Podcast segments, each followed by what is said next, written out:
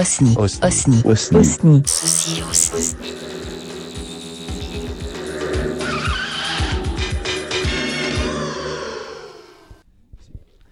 Alors, chers auditeurs de Galaxy Pop, aujourd'hui un objet sonore non identifié, extraordinaire, une expérience euh, adorable. Franchement, euh, j'ai vécu quelque chose avec Miss Taniguchi fabuleux. Dans un environnement, on entend euh, les rires, dans un environnement en pleine Aquitaine, près de Villeneuve-sur-Lot, euh, plus précisément Sainte-Colombe de Villeneuve-sur-Lot. Et nous sommes en présence de Sylvie Carpentier qui nous a vraiment offert euh, quelque chose d'incroyable, un concert de bol tibétain et on va en parler maintenant. Vous allez en écouter des extraits au cours de notre entretien. Sylvie Carpentier, merci de nous recevoir et euh, Plaisir, bonjour. alors je pose la question, comme on n'a qu'un seul micro, hop, on se passera le micro et euh, je pose une question et après je laisse parler. Sylvie Carpentier, ce qu'on vient de vivre, c'est quelque chose à la fois musical, mais aussi profondément relaxant et aussi a des, des- des- des vertus thérapeutiques. Mais c'est le fruit d'un long parcours très intéressant que vous avez vécu. Bah, je vous laisse nous, nous narrer cette belle histoire comme un conte. Euh, ça a commencé euh, il y a très très longtemps. en réalité, euh, toute petite, j'avais des sensations et des visions et des capacités un peu extrasensorielles, hypersensibles. Et ça n'a pas étonné les personnes de ma famille puisque on est une lignée de femmes un peu comme ça. Donc euh, la dernière que j'ai connue, c'était mon arrière-grand-mère. Et donc voilà, j'ai continué un peu mon parcours en lisant des livres, en m'en documentant. Et puis j'ai voulu comprendre, parce qu'à l'époque, ouais, on parlait pas trop de ça. En tout cas, c'était quelque chose de secret, différent, bizarre. Pas comme aujourd'hui où on peut en parler librement. Donc je me suis lancée dans, euh, des études de médecine. Puis la biologie, parce que je me suis dit, euh, bah, voilà, ça vient bien de quelque part tout ça, donc essayons de comprendre. En parallèle, euh, j'ai euh, travaillé avec mon père qui était druide. Donc c'est une histoire de famille, tout ça en fait. Et on faisait de la géobiologie, on utilisait les bols tibétains euh, à cet effet, et après on les a utilisés pour, pour faire des soins. Et c'est à peu près à cette époque-là où on a commencé à parler de sonothérapie, et aussi de, où la physique quantique, elle nous permettait de comprendre un petit peu l'impact du son sur les cellules humaines. Donc j'ai fait un stage de sonothérapie, je j'ai rien trop appris de nouveau parce que c'était déjà des choses que je pratiquais depuis fort longtemps. Et en ce qui concerne la, pratique des bols, eh bien, j'ai continué à accompagner les personnes sur un chemin de, on va dire, de relaxation et de mieux-être parce que c'était des techniques que j'avais utilisées sur moi-même. Et puis, très récemment, je suis allée au Ladakh rencontrer les réfugiés tibétains, euh, méditer dans les monastères pour vraiment euh, être en lien avec ces objets qui euh, ont chacun leur histoire que je manipulais depuis des années sans vraiment saisir la profondeur de, chaque objet. Et donc, euh, c'est au cours de ce voyage où je me suis encore plus euh, connectée avec mes instruments. J'ai approfondi en, fait tout ça et, et voilà.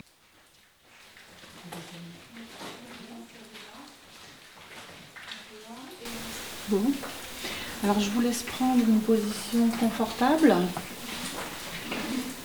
Mettez-vous à l'aise. Euh, on va être assis pendant une heure. Couvrez-vous. Et on va pouvoir commencer. Si tout le monde est prêt.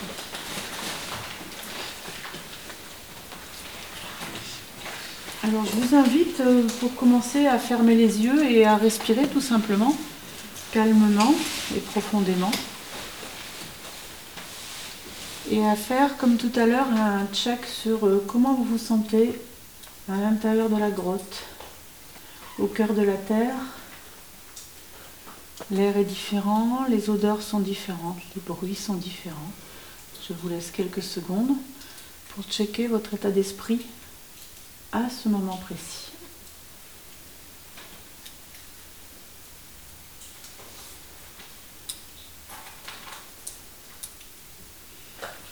Et puis, tout en respirant, du milieu extérieur, nous allons nous plonger à l'intérieur de nous-mêmes porter notre attention sur la respiration dans un premier temps. Repérer s'il y a des endroits de tension et c'est le moment de les faire partir par un léger mouvement ou une respiration un peu plus profonde, de façon à bien se détendre. Si à un moment donné vous éprouvez quelqu'un confort, même chose, je vous invite à revenir sur votre respiration, de vous concentrer sur vos inspires et vos expires, de façon à calmer le corps et à l'apaiser. Maintenant, je vais, je vais vous laisser avec le son, vivre votre expérience, seul avec vous-même. Soit vous écoutez, soit vous voyagez, vous êtes libre. Vous pouvez garder les yeux fermés ou les réouvrir. Vous faites vraiment comme vous vous sentez bien, pour, de manière à, profiter au mieux de cette séance.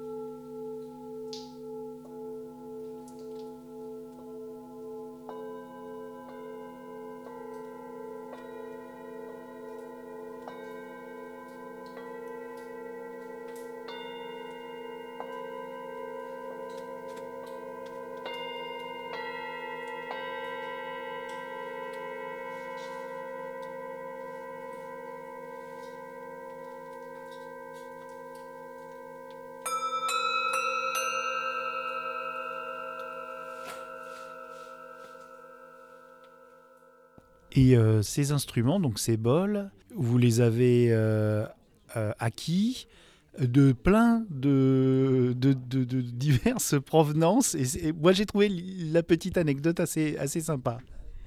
Et oui, parce que euh, au départ, ce sont euh, c'est des bols qui viennent donc du Tibet. Il y a certains qui ont une histoire, je ne la connais même pas, euh, qui ont été échangés. Souvent, euh, quand ils quittaient le Tibet, ils échangeaient leurs, euh, ils vendaient leurs objets précieux. Et euh, donc, je suppose que certains sont arrivés euh, vers moi par ce biais.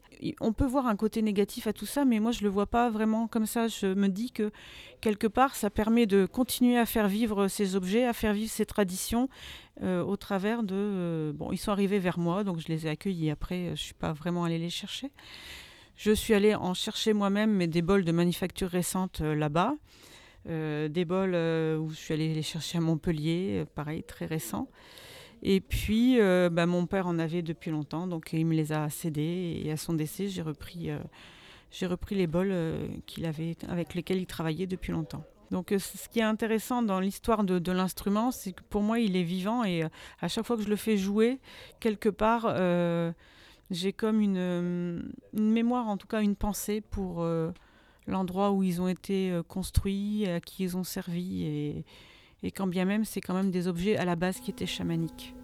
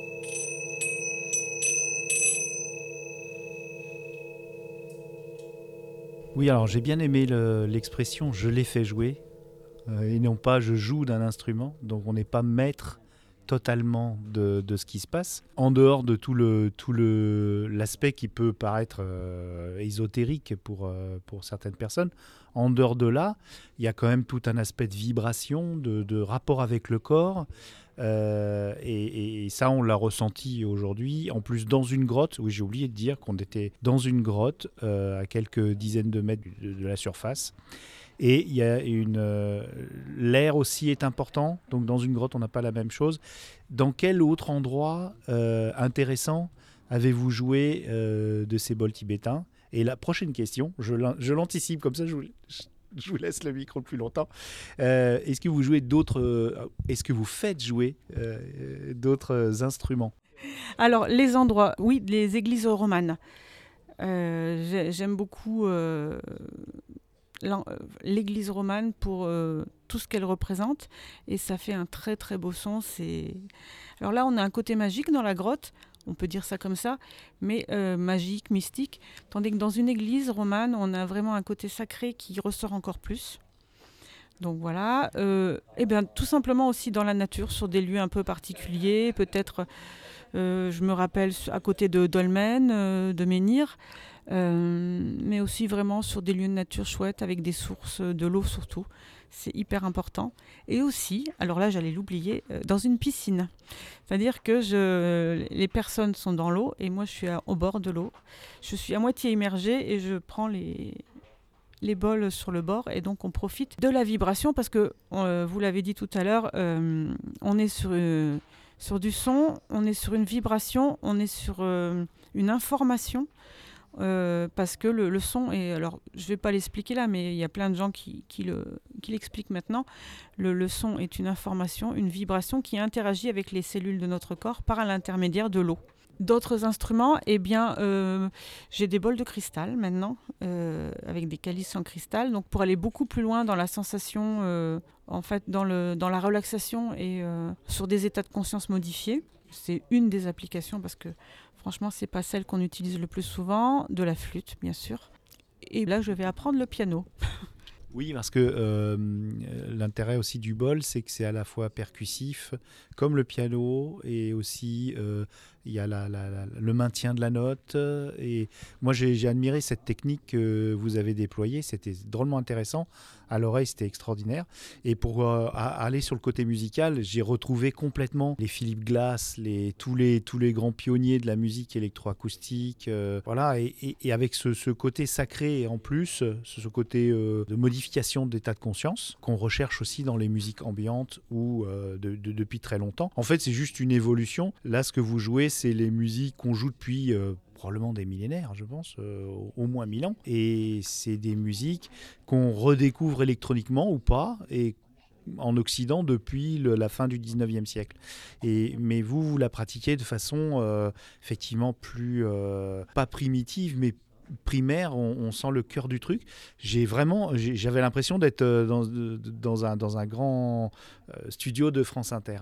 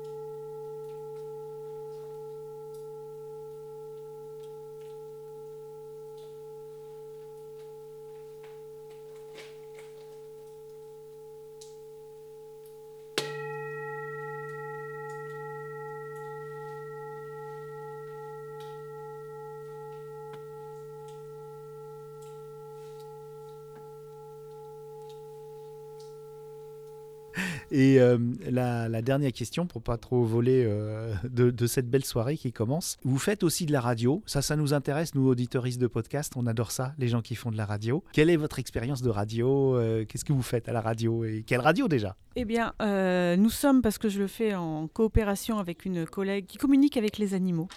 Et donc, nous sommes sur Radio Bastide, qui est une web radio. Et notre émission s'appelle Mieux vivre autrement. Et dans cette émission, eh bien, on aborde euh, des choses vraiment très très simples et différents thèmes euh, que l'on peut trouver dans le bien-être, euh, différentes techniques.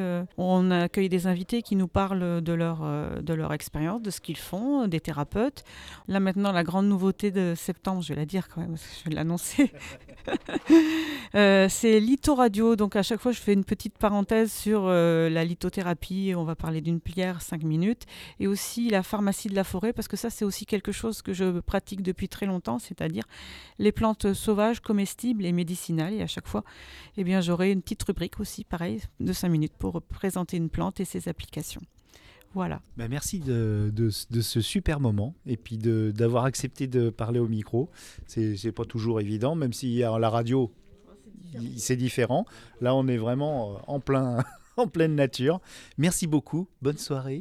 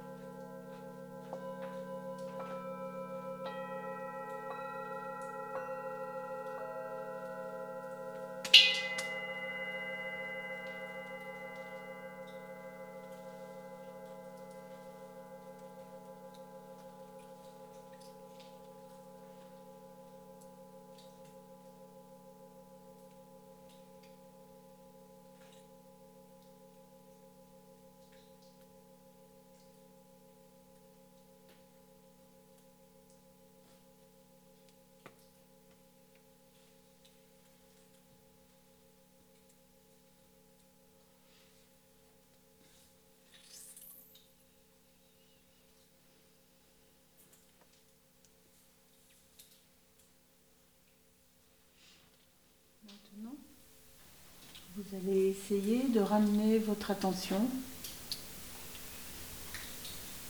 si pour autant elle s'était un petit peu échappée, à ce qui se passe ici et maintenant à l'intérieur de la grotte. De revenir sur votre respiration, de reprendre conscience de votre cage thoracique et de votre ventre. Et puis je vais vous inviter à sortir de vous-même pour écouter de nouveau les bruits extérieurs, les gouttes d'eau qui tombent. Ce faisant, vous pouvez déjà commencer à bouger légèrement les doigts, peut-être les pieds, les orteils. Reprendre contact avec votre corps qui est resté immobile pendant une heure.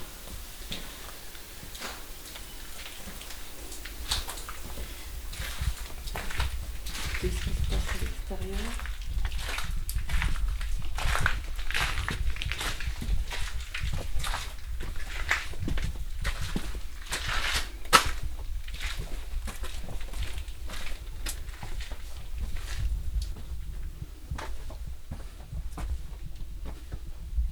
galaxypop.fr. La pop culture jusqu'au bout des ondes.